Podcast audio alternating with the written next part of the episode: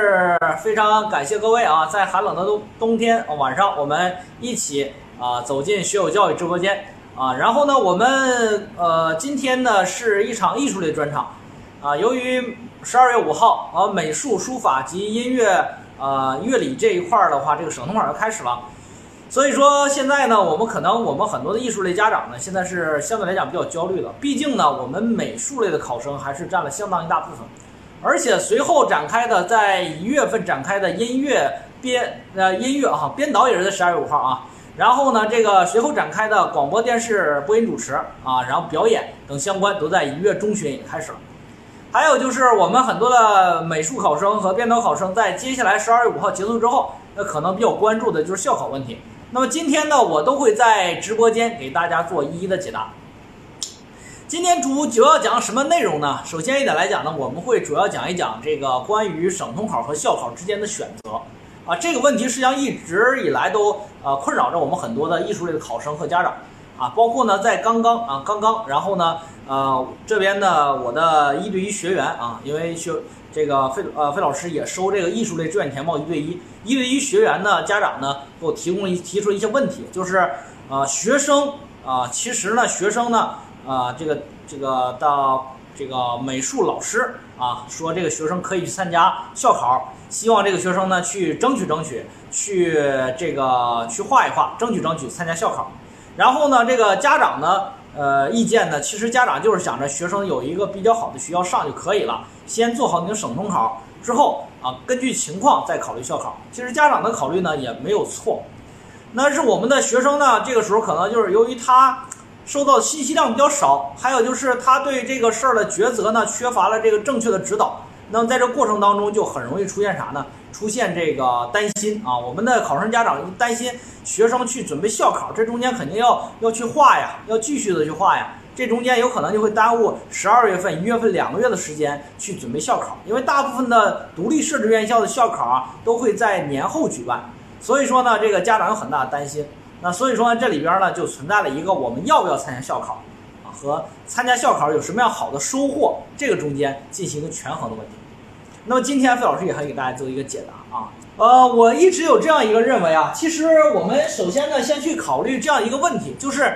你参加校考和参加省中考这一个，它之间是有一个程序上的一个关系。首先举行的啊，首先举行的是一定是在在美术啊，美术、书法、编导。和这个音乐乐理，那音乐乐理当然这个是带个呃圈的，这个三大术科是在十二月十二月五号就要进行校考省统考了。那么十二月五号进行省统考之后，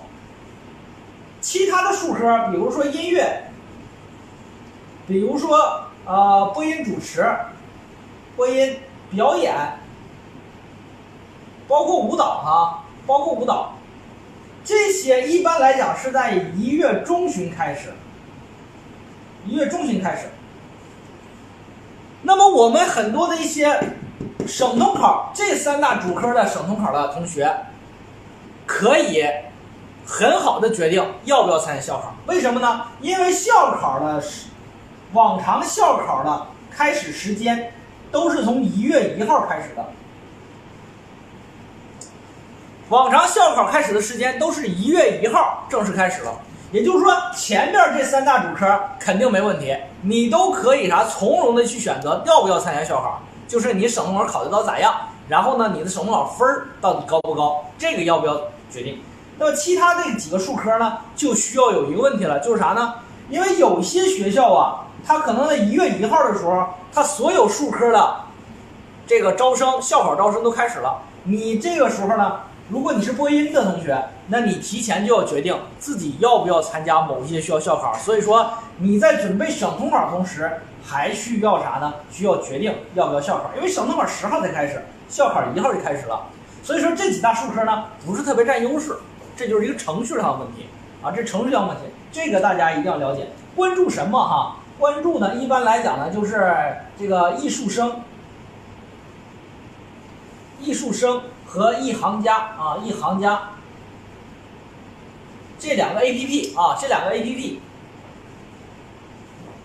报名也是在这个上报的，然后申请也在这个申请的，然后包括你们说的抢名额也在这上面抢的，就是这两个这两个 A P P 啊。今年一般来讲呢，一行家是是是河南省招办指定的这样的一个 A P P，所以说大家对于艺术生考生来说，你需要下两个 A P P。因为有一些学校它可能不在银行家里边，在艺术生里边，所以说这两个 A P P 你都要有，然后去关注这些学校啊。所以说这个是一个程序上问题，就是你要不要选的问题。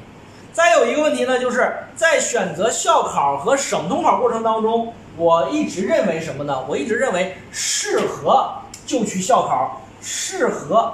就去校考，如果不适合就不要去校考。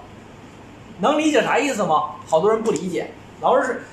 但是有好些的人呢，在参加校考的时候，都不管自己适合不适合，就是啥呢？就是盲目的参加，最后导致啥呢？把自己累得够呛，最后一个也没拿到合格证，啊，这是一个巨大的一个问题。所以说，这里边你首先要了解一点什么呢？自己到底适合不适合校考？或者说你想去的那个学校的那个校考，你合适不合适？这个你首先要明确，首先要明确这个问题啊。那么这个我擦了啊，这个我擦了。